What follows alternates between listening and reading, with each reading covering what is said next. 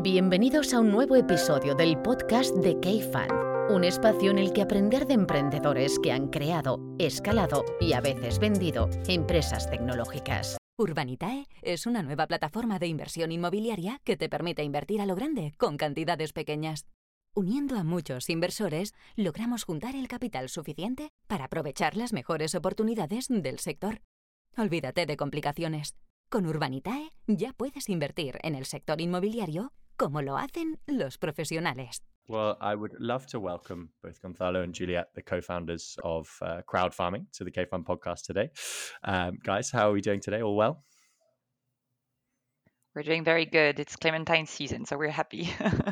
very happy. I hope you have your Clementines in the morning, and thank you very much for the invitation to your podcast. No, welcome. Well, by way of a brief introduction, um, you are two of the three co-founders of Crowd Farming, right? Two out of four, I would say. My, two my out brother of four. is co-founder. He's not involved uh, in the company, but we co-found Crowd Farming, Juliette Simonin, Moises Calviño, uh, the CTO, my brother Gabriel. Uh, he, he's like the creative uh, guy of the four of us, and then myself. Fantastic.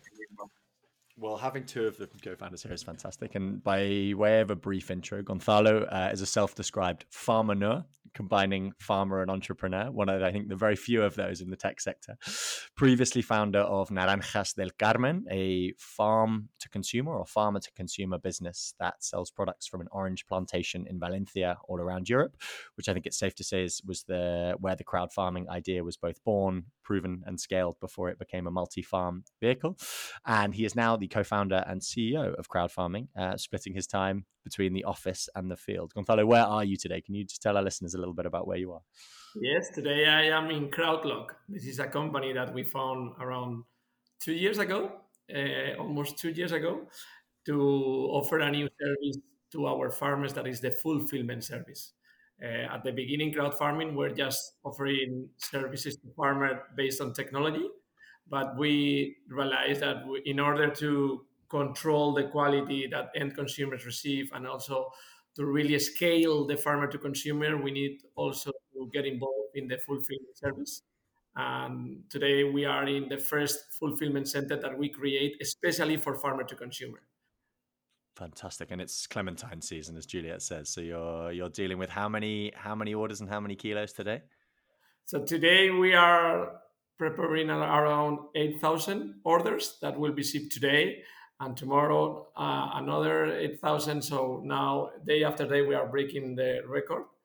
And maybe if we have time, I can walk you around a little bit the fulfillment center so that you see the full activity. I'm not sure that'll work particularly well for the people who listen on Spotify, though. That's the only problem. then you uh, bring them to YouTube. yeah, And then we also have Juliette, uh, who is the COO uh, of crowd farming and studied at HEC Paris, worked at AXA for quite a long time across Paris, Mexico, and Madrid in various strategy roles before joining Naranjas del Carmen as CFO. And then I think, I believe, for the last six years since you founded crowd farming as COO here. So, I would love to understand from you guys, firstly, I mean, how you met and, and came to do this and and then an overview of the business because I, I imagine everyone listening will have a pretty good idea of what you do. But for those who might not I'd love to hear what the what crowd farming is and who you are and what you do from the founders themselves. Should we start with the business or with how we met? Maybe we start with how we met and then the business Okay. Um, I'll give my version because it's very funny. We always have a different version between Gonzalo and I. so, so I'll start with my version. Um, actually, I was working at AXA, as you were saying, and uh, I was very happy with uh, the type of work I was doing, but I wanted to do something more related to agriculture and food business. So I started to get around talking to people and see who could talk to me about the food business. And the more I knew about it, the more I was thinking we have so much to do on the agriculture side. And so that's how one week I was discussing with two different persons, and they told me about Naranjas del Carmen. I was already living in Madrid, and it's a it's a very successful reality in Spain and also abroad. And so they said you need to meet the guys that founded Naranjas del Carmen. So it was like it was a huge coincidence, two people the same week. So I definitely uh, asked them to meet, and I met Gonzalo, and I said, okay, uh, what they are doing is completely innovative. It's uh, disruptive I really hope I can work with them. And from that moment in time, we started to exchange. I had a different profile from the one they had in their uh, at Naranjas del Carmen.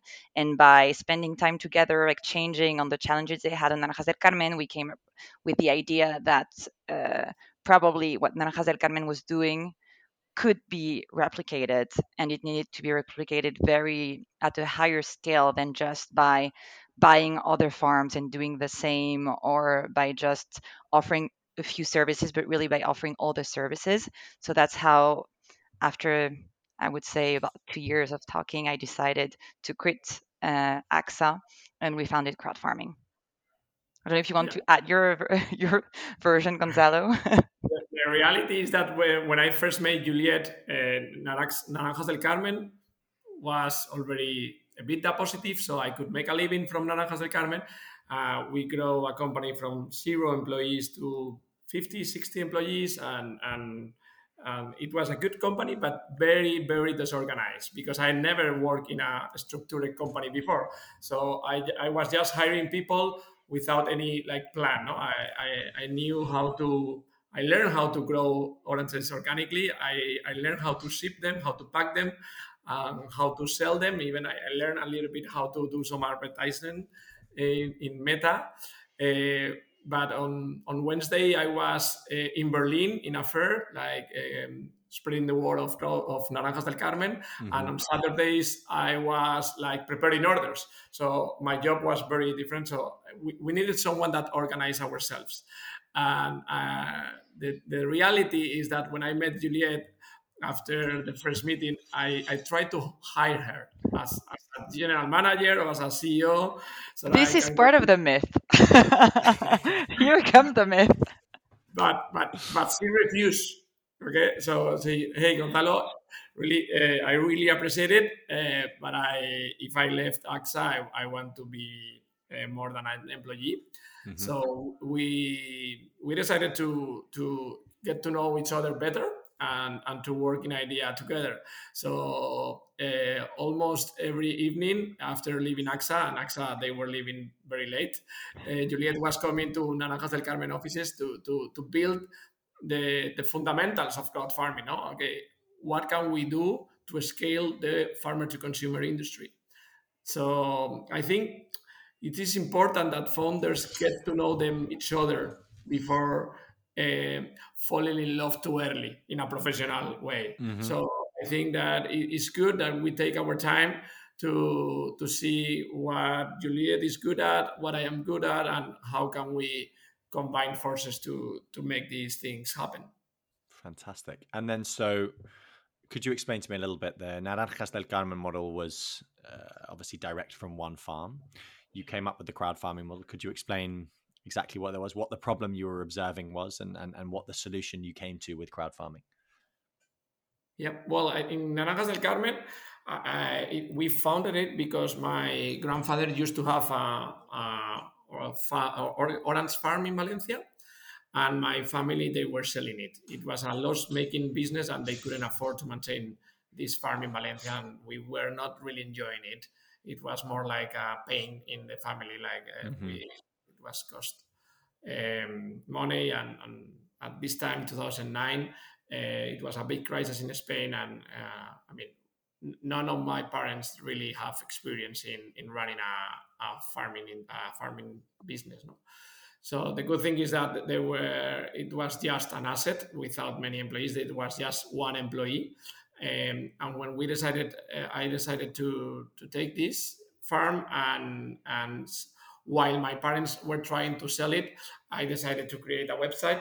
In my past, during my university career, I, I developed some websites for different businesses um, as, a, as a hobby. And, and but I, I really knew how to build websites together with developers. Um, so I decided to start developing Naranjas del Carmen, and we start like 90% of my time I was dedicating to cultivate organic oranges and learn about uh, how to cultivate organic oranges because in my town, no one in my town were cultivating organic. All of them, they were conventional uh, mm-hmm.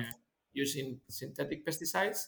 And I, I was really convinced uh, that if I want to grow something, it must be organic. And I think this is because I, I used to live in Berlin for a while and then I get to know the, the organic movement uh, earlier than it happened in Spain. Fantastic. So we grow the business, and at some point uh, we were able to sell. Uh, after five years, we were able to sell all of our harvest directly to end consumers, and it was like a local success story in my town. So a lot of farmers get to know me because we were able to sell our harvest without intermediaries. So mm-hmm. they were asking me, "Hey, Gonzalo, why don't you build a website for me?" And and, and at the beginning, I say, "Hey, okay, why not?" Um, I mean, all of my friends from my town they were better farmers than myself, um, but I was better building websites. So okay, okay, so I built websites for them.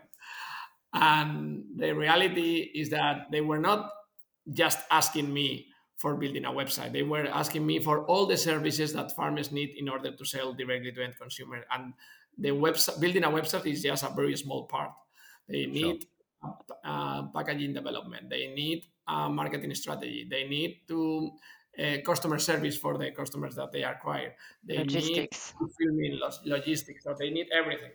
So this is why, with all these ingredients, I we were cooking these ingredients together with Juliette and decided to create crowd farming in order to build all the services that farmers need to, to sell directly to end consumers.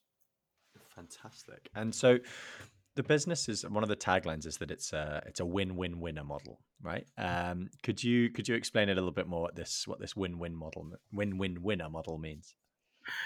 It came from a joke that we have at the beginning of when we were founding crowd farming.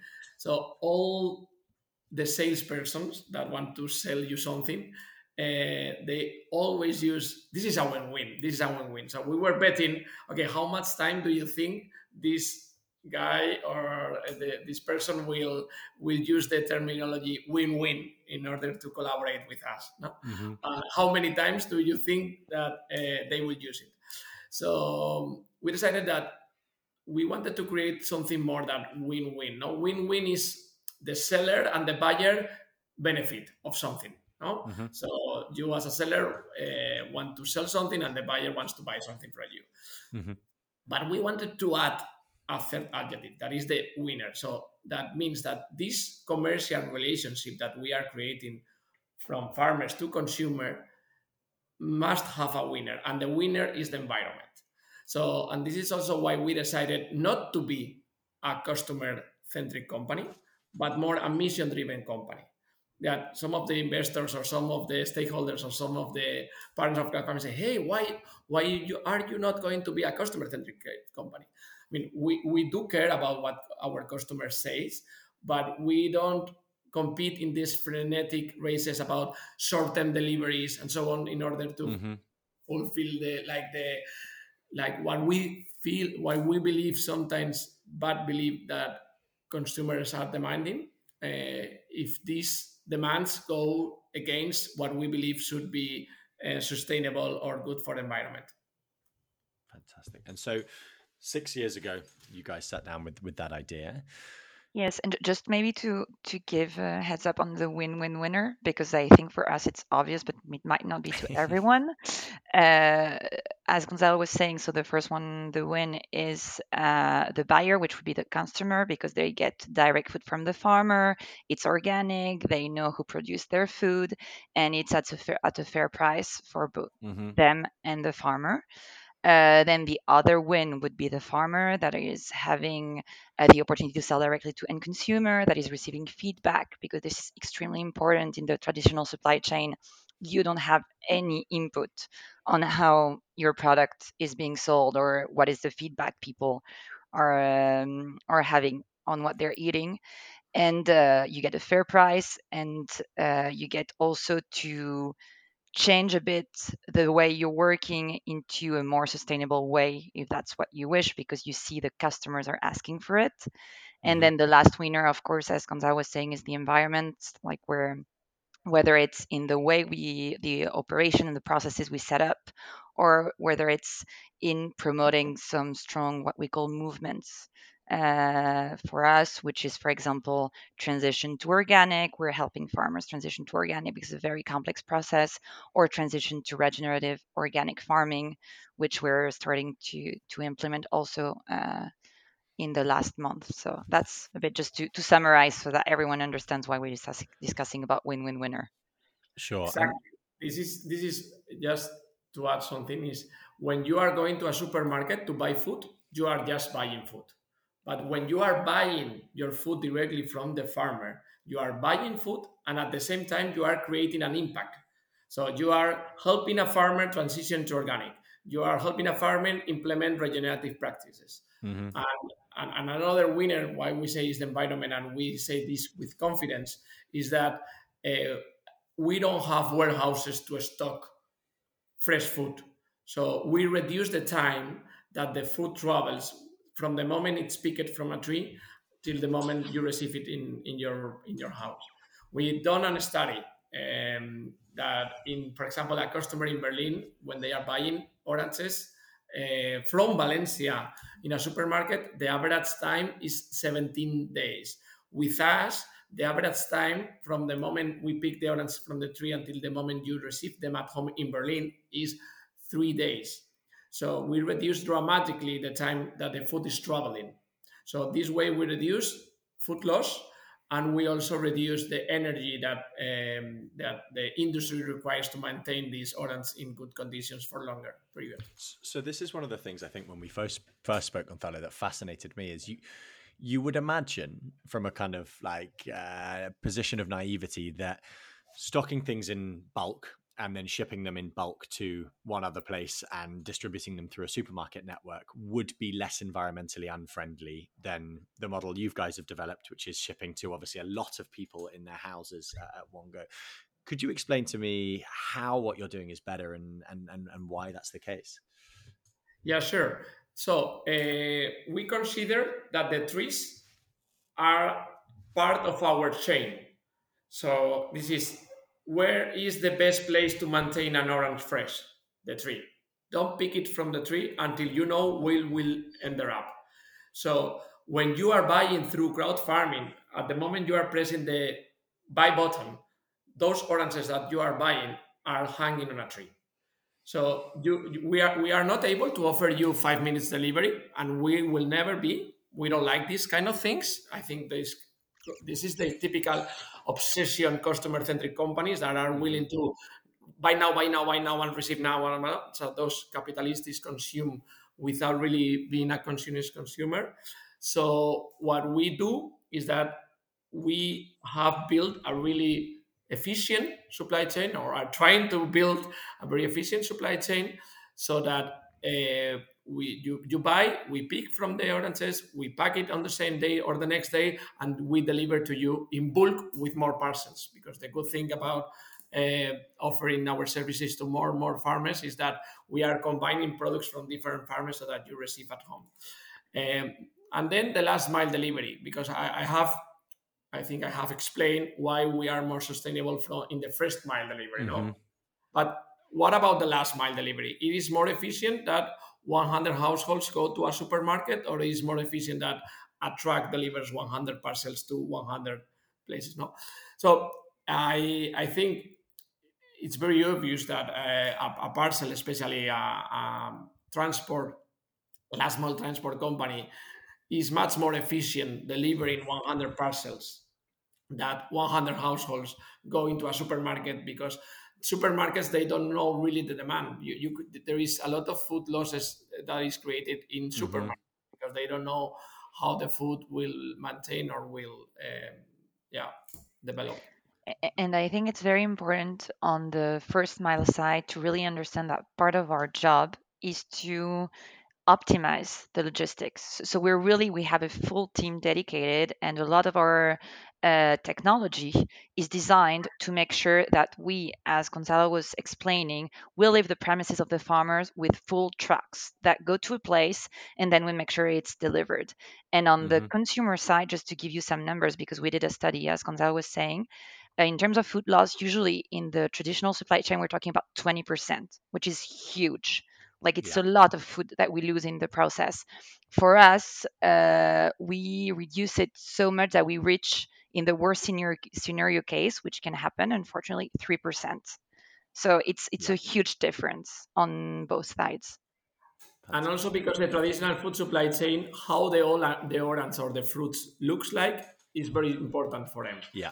For us, it's not. So we are using this re- direct relationship between farmers and consumers to demystify some beliefs that quality means beauty so this is a really interesting area because I think the UK, obviously being English, the UK went through this 10, 15 years ago. The whole idea, we call it wonky veg in England, right? And it's this whole trend of the Riverford Organics of the world doing doing the whole wonky veg movement. And I think organic is a concept for, for, the reason for which I do not know, but organic is something we're very comfortable with in England. Like Prince Charles has been pioneering organic for 30 years, right? Why could you explain why why organic? What what is the value? What's the importance of it? Because it's something that for a, foreigner living in Spain, I don't think I've even seen an organic label or not noticed that I've seen mm. one here. Right? It doesn't seem to be a concept that's even discussed in in the consumption of food down here. Yeah, our vision is to create the most sustainable food supply chain, and in order to do so, we are not just focusing in the logistics, but also in the way our farmers are producing food. Sure. So for us, organic is not enough. so organic, we, we, we believe and we like the organic certification because it's an official certification created mm-hmm. by the European Union and, and we are big supporters of it. But in order to really reestablish the ecosystems and restore the ecosystems, we need we need to go further. So this is why we have created these movements that Juliette uh, was explaining at the beginning. We are helping our farmers to to measure what the impact of the farming that they are doing and also trans translate this info to, to consumers so that they can make their purchase decision with more consciousness. And for us, I think one of the most worrying aspects is when whenever you look at emissions globally, agriculture is always on top, like saying, "Oh my God, it's a it's a catastrophe." But then you think about it and you're like, we cannot live without agriculture. So we need to find a solution. And that's where we need to find ways of cultivating that are not destroying the environment, but are actually bringing and helping us get out of this situation we're living. So that's why for us it's so important. And as Gonzalo was saying, it's like for it's it's a process from being a traditional conventional farmer to organic farmer, which already requires lots of steps. It's not an easy process, so we want to support those farmers in that. And then once you are organic, you can take so many steps further, which is where you mm-hmm. enter into regenerative, which is even more complex because it really depends on the type of farm you have, where you, you're yeah. located, what you can do. But it's it's really adapted to nature and the environment where you're in. So so it's and we believe it's it's a solution for the situation we're facing. And how do you find how do you find working with farmers on this? Because I, uh, I as far as I've, I think Gonzalo, you've spoken to me about this previously. Farmers kind of unlearned all of this stuff in the mid twentieth century, right? They were taught up to GM, quantity, growth, that kind of big food. If you think about the American analogy approach to farming, how have you found working with maybe younger farmers who haven't been brought up on rewilding, on regenerative agriculture, on organic? How, how is it kind of bringing those guys back into back into this method of doing things? Yeah. To, to understand the farmer's mindset, it's really interesting to look at the newspapers or that yeah, from the 80s or the 90s in each newspaper, especially from the rural areas from Spain, France, Italy, you find a lot of news from agrochemical companies saying, hey, modern farmer, you should use Monsanto. Hey, modern farmer, you should use this herbicide. You should. So they have to a whole generation of farmers, they have convinced them that using synthetic pesticides is what modern farmers do. Mm-hmm. So trying to convince um, farmers between, I would say, 45 to 65 years old is really, really, really difficult. Sure. If you find like a really old farmer, like not really old, sorry about that, but 80 years old farmer, they they they used to cultivate in, at the beginning more organically. So there is a lot of things to know from uh, to know from them. So I think farmers, like humans in general, they need to be convinced by example. So sure. we need to prove, uh, and also allowing them to think in the long term. Because it's true that if you use a lot of synthetic pesticides and you use a lot of water and you use you don't really take care. Uh, keep in mind the resources that you are using for your cultivator. Mm-hmm. In the short term, you produce more, but in the long term, you are extracting all the natural resources uh, from the soil and you are creating deserts. So you, we really need to let farmers cultivate in the long term. And how we can help them as consumers, like not converting the agricultural uh, farming into the um, uh, clothing industry. So the, clo- sure. the, the cloth industry changed too fast one thing that is the moda now is not um, uh, in fashion. It's not fashionable. It's yeah. not fashion. Okay, so it cannot change. So farmers need to take decisions for the long term. And and I think there is a very and I'm sorry it's a bit less romantic than Eurovision Gonzalo, but uh, there's another point here that is a bit more down to earth and which is great, which is uh, consumer consumers, I think we're all. My vision is really down to earth. yes, sorry, but it's very romantic. Mine is going to be less romantic.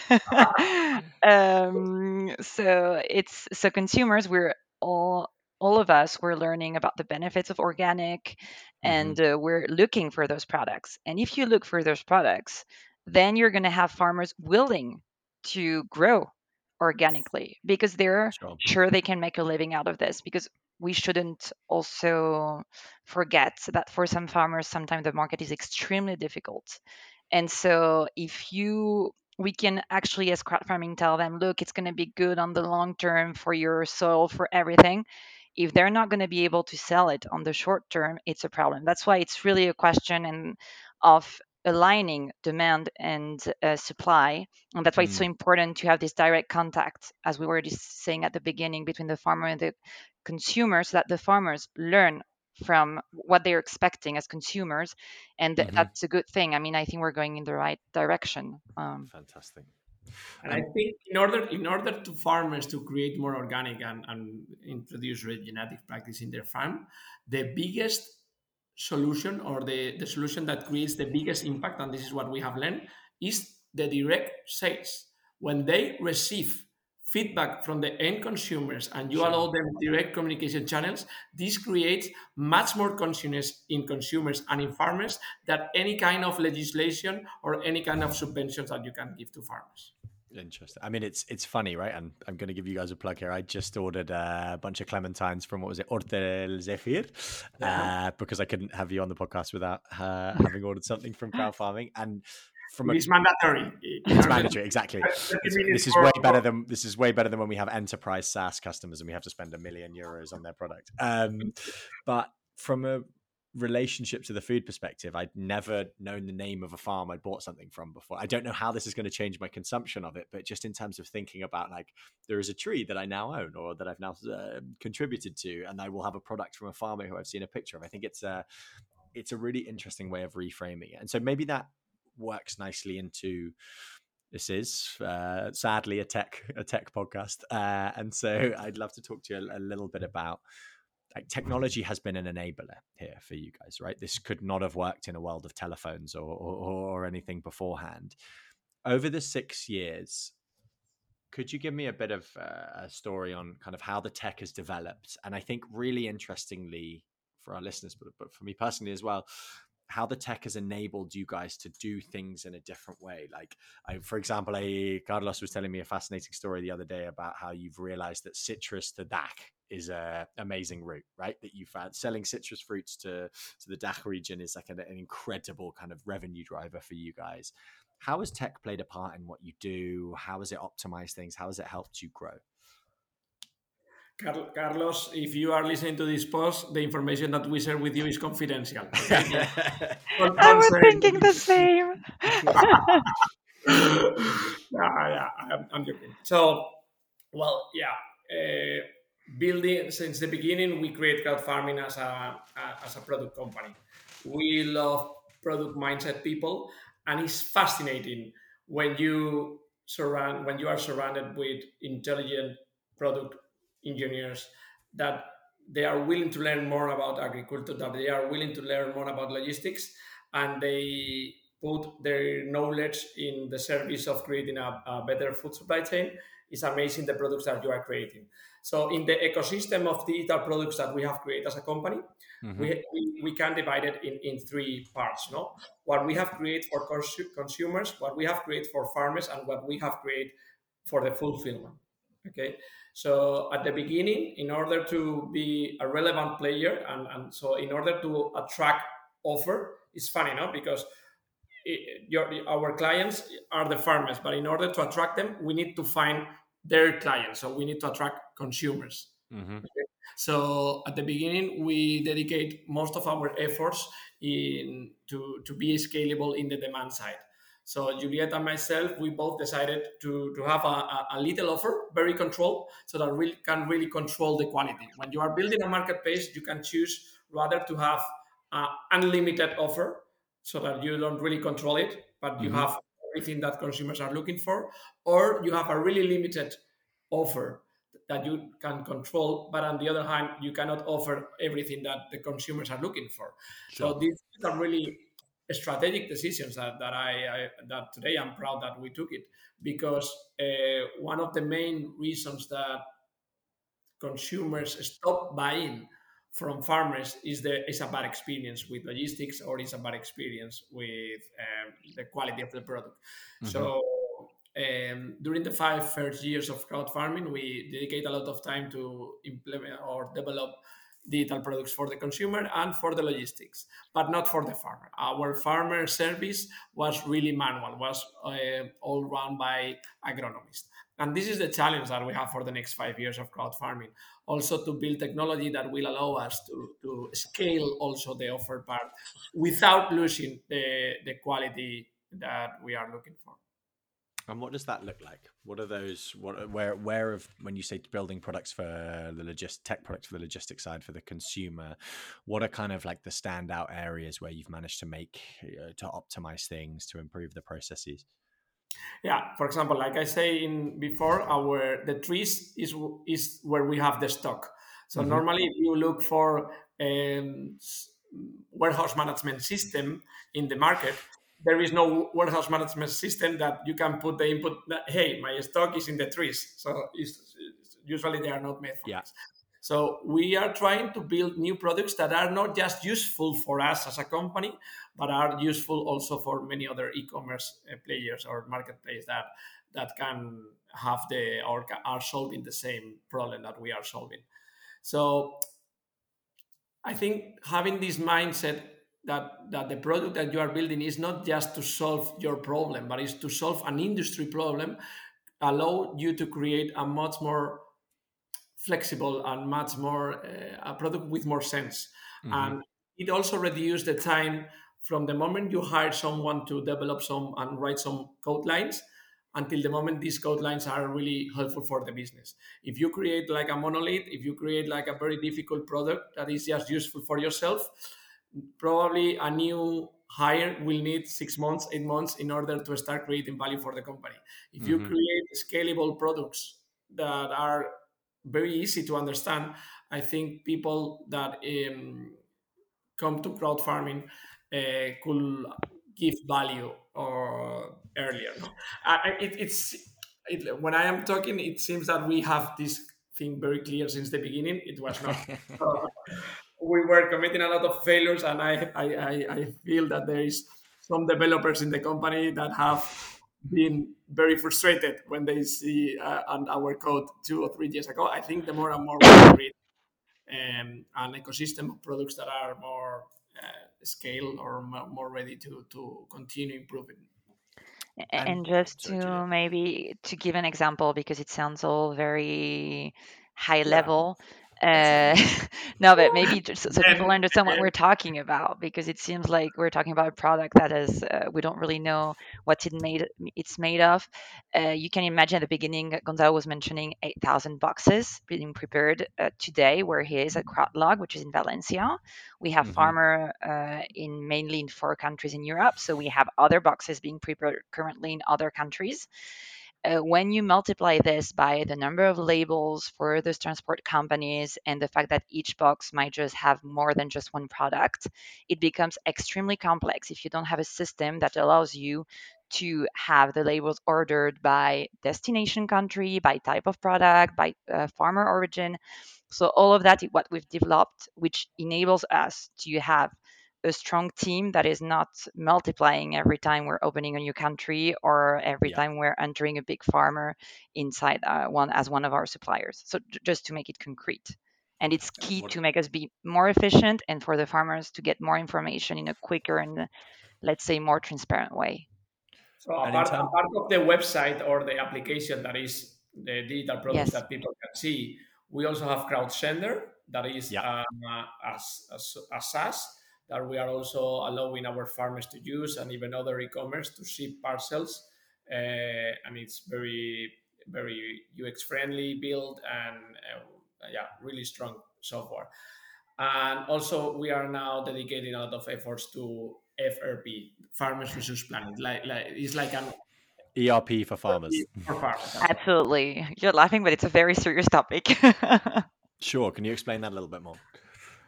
Uh, well, it's uh, mainly as Gonzalo was saying right now. It's very every time we have to onboard a farmer and to mm-hmm. manage what we call their projects, which is all the product they're saying on crowd farming. It's still very manual. So we're trying to automate all the part that we can automate in order for them for, to make it easier for them to enter our website.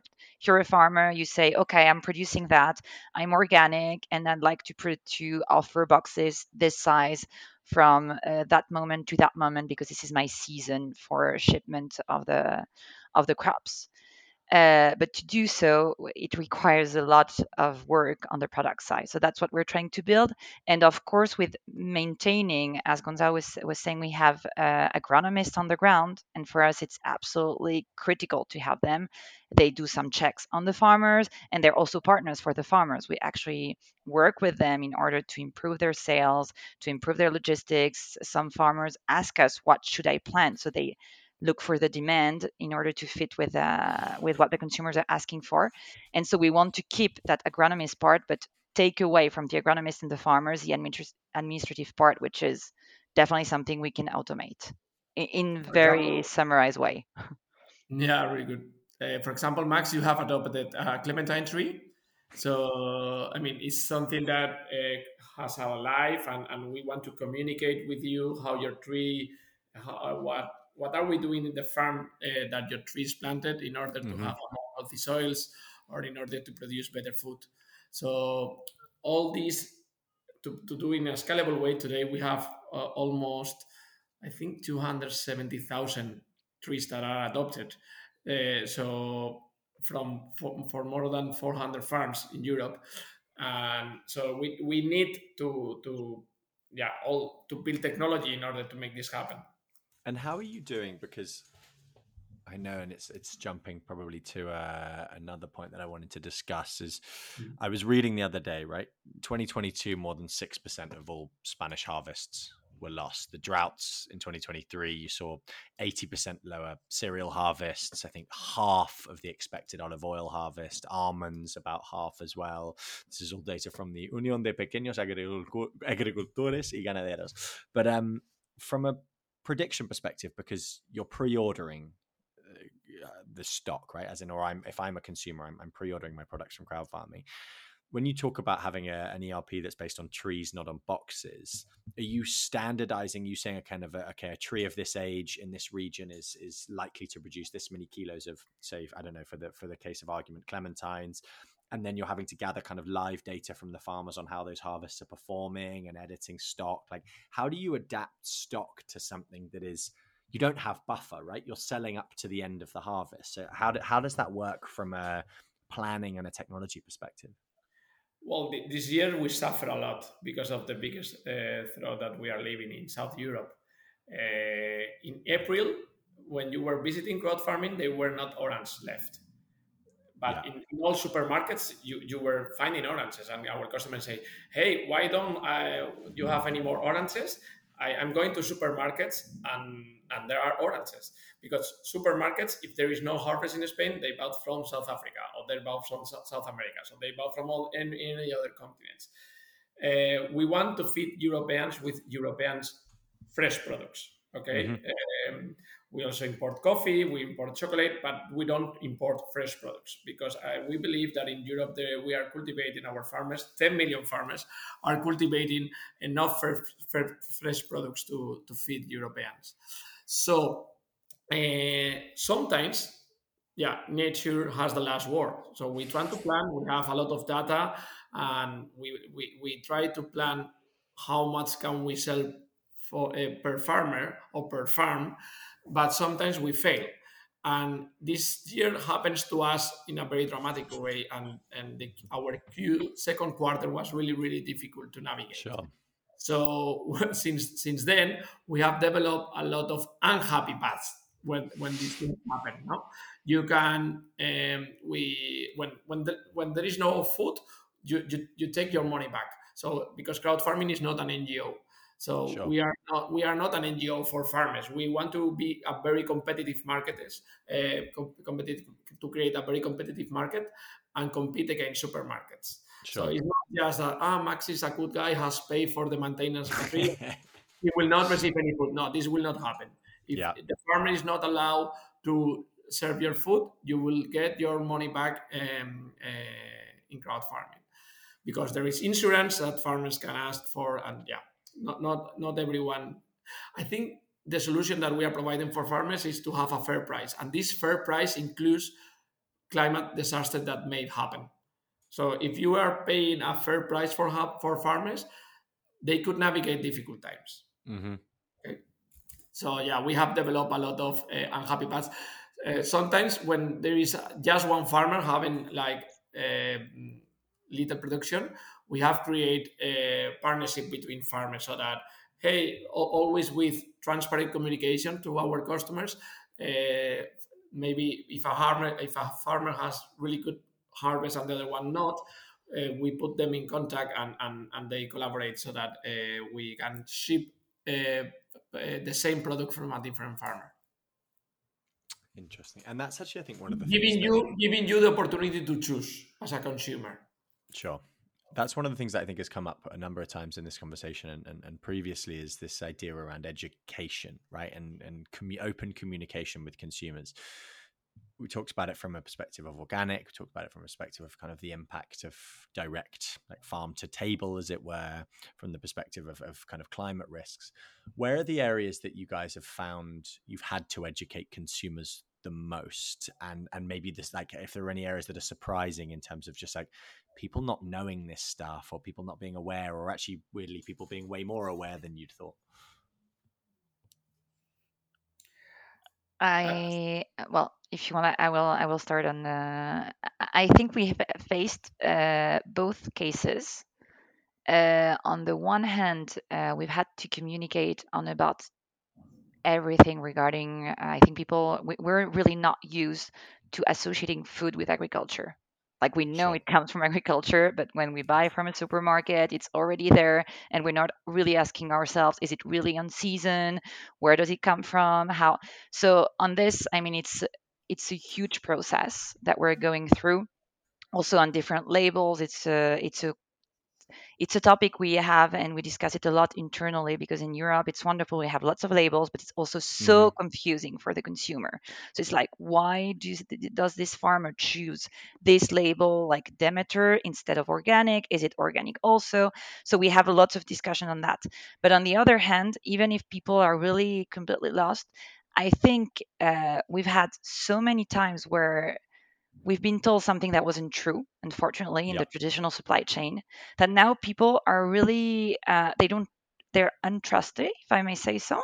So we really receive lots of emails like is it really possible that could you share with me uh, i don't know uh, the details on this farmer? I made sometimes we have had people making analysis of the harvest we shipped to their home to make sure that it was really organic which is i think it's very strong as a statement as a consumer to say guys it's great. I confirmed you're organic. And i think that's where also we're, we're working. It's it's a kind of a it's not only educating people on agriculture and farm and how it works it's also educating people on we can build a fair supply chain where we're going to tell you the truth. And, and mm. it's possible so so um, but yeah it's a it's a long process and we have a big uh, customer service team uh, which is doing mainly that educating and it's wonderful of course. Yeah. Yeah, the, the, the digital team must create a, a super website so that they don't, they don't have complaints about the website, so that the customer service team, that we call it president service, can dedicate most of their time uh, to educate or, or share uh, proof information. And apart for, for what Juliette was saying, also uh, supermarkets has created a, a, a wrong um, what is quality because sometimes we we think that the appealing of the fruit is what the, the, the what, what is what creates quality in this fruit no so uh, i mean selling small fruits or selling fruits that are don't have like a super beautiful color mm-hmm. is something that we we try to explain also inside the boxes that you buy through crowd farming uh, you find letters some uh, or or digital letters because now we are sending it through email, mm-hmm. not to not to uh, waste too much paper, um, so that you get to know why your products looks like it looks. Sure. Um, and you guys have recently moved into discovery boxes, right, or mixed boxes, which I presume is a whole new logistical challenge in and of itself, uh, especially if things aren't all coming from one farm.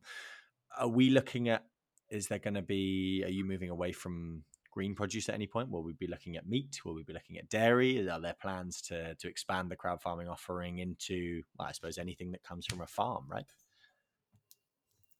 No comment. no, we, we do. I mean, dairy we do have already. Uh, if you look at, oh, it's sorry. actually one of our top selling products is cheese. So uh, we we do have uh, on the on the rest. Uh, I think to be apart from uh, let's say philosophical questions regarding mm-hmm. whether or not to sell meat uh, because on the one side uh, you need to have lots of uh, i mean we're not a vegan company but still and, and we're promoting promoting uh, regenerative agriculture which includes uh, animals. So yeah. but we would need to make so many checks. We're already checking on the ground regarding meat or fish uh. And apart from that, the logistics is much more complex. That yep. it's a huge step. And right now, uh, at least uh, on my side, I think we have so much to develop. Uh, new products, uh, dairy, we can go much further because right now we have a kind of a cold chain issue, and some cheeses yep. we're not able to ship them. So we still have lots of things to do before uh, having to enter the meat and fish world.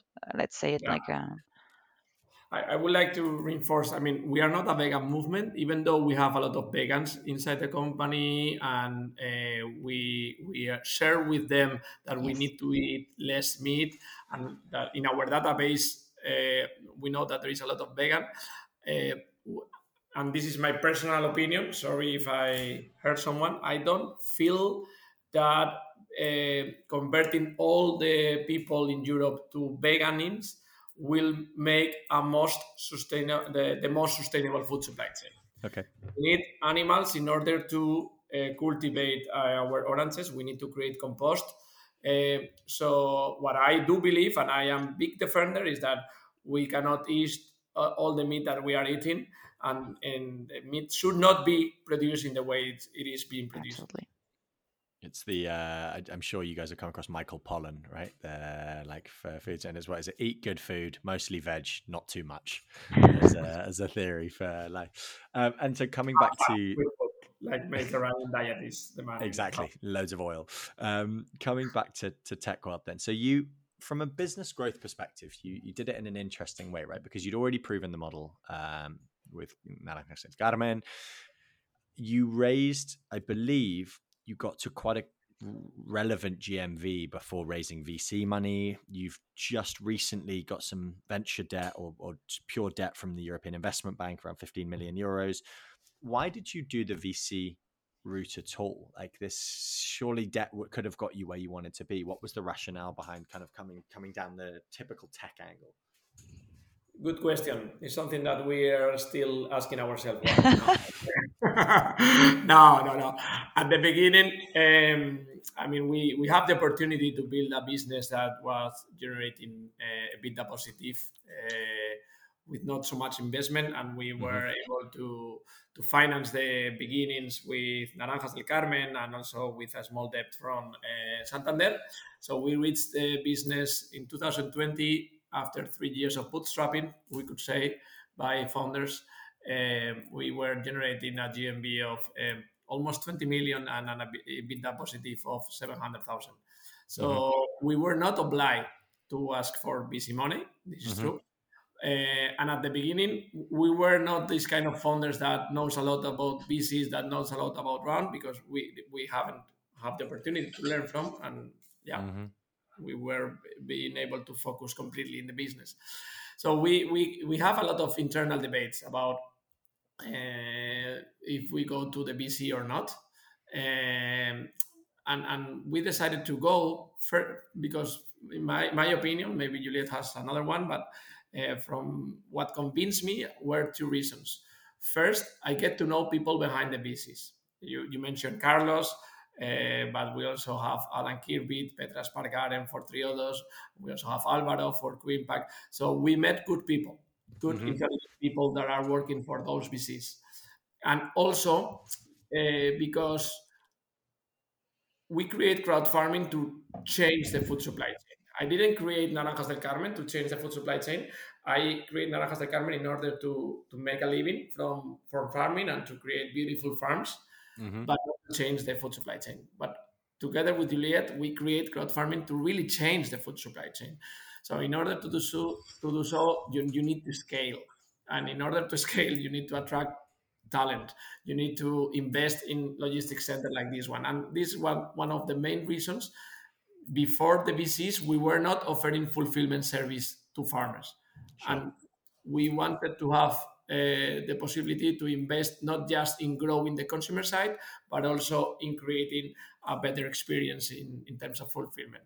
And this is why we we we decided to to uh, invite three impact investors to crowd farming that is which is uh, QImpact, Triodos, and Seaya uh, that are very happy supporters of our mission.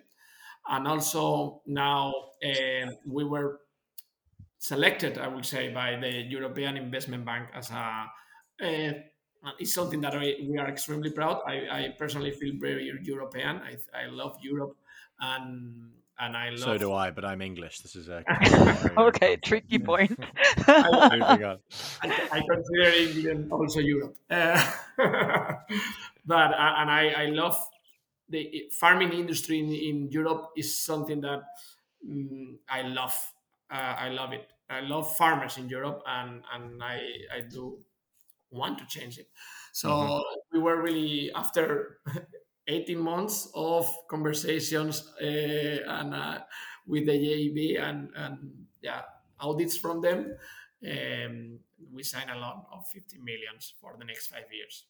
And that's, I presume, capex, more capex investment than OpEx, or are you using well, more, more, more, more, technology and business development uh, to put more farmer hunters in in more far in more countries to mm-hmm. yeah, but not necessarily capex. Fantastic. Well, I think that leads on to maybe one of my last questions, which is, I believe I'm right in saying you're the biggest food marketplace in Europe now. Is that correct? Or the organic food? Yes, biggest uh, organic food marketplace in Europe, and you are doing. Are you able to tell me what GMV you guys are doing at the moment? Yeah, broadly? I mean, this year will be between fifty and sixty million. Fantastic. So, I mean, you're at a serious scale now. You're working with thousands of farmers. You've got, I presume, tens of thousands of customers. What's Where We're not this working with uh, with thousands of farmers. Just as a heads up, we're Sorry, working. hundreds of farmers. Um, where does this go? Where's where's what's the end goal for crowdfunding? What five years time, ten years time? Where, where, when you guys sit down and retire in many many years, what what do you want to have created with this business? Yeah, there are in Europe we have 10 million farmers and 4, 4, 400 million consumers, we could say, and there is just like six, seven supermarkets that decide what we eat. So our aim is that yeah to to build the most sustainable food supply chain and Mhm. also um, create the strongest ecosystem in Europe to help our farmers transition it to a more organic and regenerative farming. That is also um, an objective for the European Union that is difficult to achieve, but uh, with technology and creating conscious uh, consumers, I, I think we can create it. Fantastic. And then maybe my last question around that, because I think it's interesting, because I think you are a unique business in that there aren't, I wouldn't say I, I've come across anyone who I would consider to be a direct competitor, right? Your your competition is the way people consume food more than specific businesses. How do you think? You can say is it right? Is it is it? Mercadona, Lidl, Aldi, Auchan, Carrefour, they are our competitors. And you and do you do you think about them at all in in the way that you you do things? Because I mean, like, I want an orange, I walk downstairs to Carrefour and I buy one, but crowd farming doesn't work like that. I'm having to think in a different way. I'm, I'm having to consume in a different way. How do you how do you think? Do you think about the competitors in what you do, or are you just doing what you're doing and, and hoping people like it? I think we're we're more on the consumer side when we're trying to educate people and to make them understand of the impact that you're, as you were saying, when you go down to the uh, supermarket to buy an orange, what it means. Uh, but I, I think we're also we're also evolving as a company and trying to find the best balance between uh, what we can offer to make it uh, to actually be able to fit with the, the demand from the consumer. And maybe because maybe from what you just said um, you like you were mentioning one orange is it because the quantity is too much because if it's a quantity that is too much from crowd farming we're working on discovery boxes for that so you'll get less oranges and other fruit in one delivery Mhm. or is it because it's the immediate aspect of it and then maybe on that i'm not sure we can have a solution because that goes a bit against what who we are as gonzalo was explaining so i think we're trying always to see both sides but we won't be Sure. doing things just because uh, supermarket are doing it and so it's the only solution I think we are we are competing supermarkets in three areas. In two of them, we can win them, and the third of them is something that we we need to to improve our service to beat them. So the storytelling and the, what farmers receive, what uh, the price of farmers, what uh, what prices are farmers receiving through crowd farming, we are better than supermarket. Okay, check. We are beating them on on the offer side. Website and digital products uh, thank God that the websites for the far, for the supermarket are not so well. So yes, we we feel capable to to beat them in the having a better UX websites, Yeah. and we have a really really strong digital team. And the third one, what are, that our supermarkets are winning us until now, and I think we can change in the coming years, is fulfillment. The tremendously economic of scale that they can create Sure. moving huge quantities and they uh, even decided what Europeans are eating and what Mhm. not. Um, so we also need to be very efficient and very scalable in, in fulfillment so that we can beat them also in this area. Fantastic. Beating the supermarkets, please. Um, well, guys, look, this has been an absolute pleasure. Uh, the hour has absolutely flown by. As our last question, as we like to do, would you either separately or together be able to recommend uh, a book or, or some piece of content for us to have a look at or our, re- our listeners to have a have a read of and someone or, or anyone else we should be inviting to the podcast do you want to go gonzalo or Yeah, I will. I will say. Well, you have two options: plant, uh, reading books or planting trees. Do both. what I personally do when about reading books is reading books that help me to write better. I think society is the more and more writing very very bad. So I love to write. Uh, now I'm reading the bird by bird um, in order to to be able to write better. what was it called sorry and who was it by Bird by Bird. I don't know the author now, but uh, I, I, will send you later. Uh, yeah, and I will ask. I will recommend you to interview. I don't know if you did already. Uh, maybe Luis Bardají from Tax Trucksters. And I, I, I, think we might have done, but I'll check. Yeah, yeah. So they are amazing team, and they are, uh, yeah. Dest- uh, I will not say destroying. They are really improving the the supply chain by transport. Fantastic. And what about you, Julia? Uh, okay, regarding the books on my side, uh, and I don't know it's going to be very helpful to our to the listeners, but uh, I like to read novels. I think they're really inspiring to then. Uh, and for example, right now I'm reading uh, The Grapes of Wrath from Steinbeck, and I, I have to say it's very inspiring uh, when it comes to changing the food supply chain and seeing how the problems come from. In in English, French, or Spanish?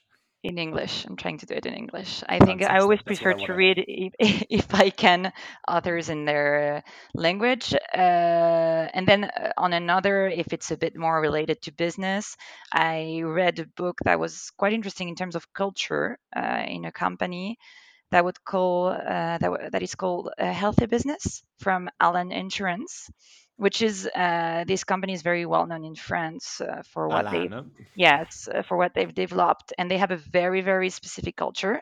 And for me, it was uh, quite interesting to open up to how they work. We're not implementing most of what they're doing at CrowdFarming. I think it doesn't fit our culture. Mm-hmm. But it's very interesting also just to see how they scaled up. So I would recommend this one. And in terms of people to come to the podcast, if we're talking about uh, technology and uh, food industry, I think it would be interesting to have someone from Yuka. Uh, which is the app to the which is working so well in Europe, where you get a result of what's actually what is the product that you're buying, what are its ingredients, and is there anything, and what's the quality behind it. So I think it, it should be very interesting, and it's all based on technology. So could be interesting. Fantastic. Well, guys, look, thank you again, Gonzalo in Valencia. Good luck with the uh, with the picking and the pack, well, the packing more than the picking. Um, and I look forward to seeing you both in person very soon.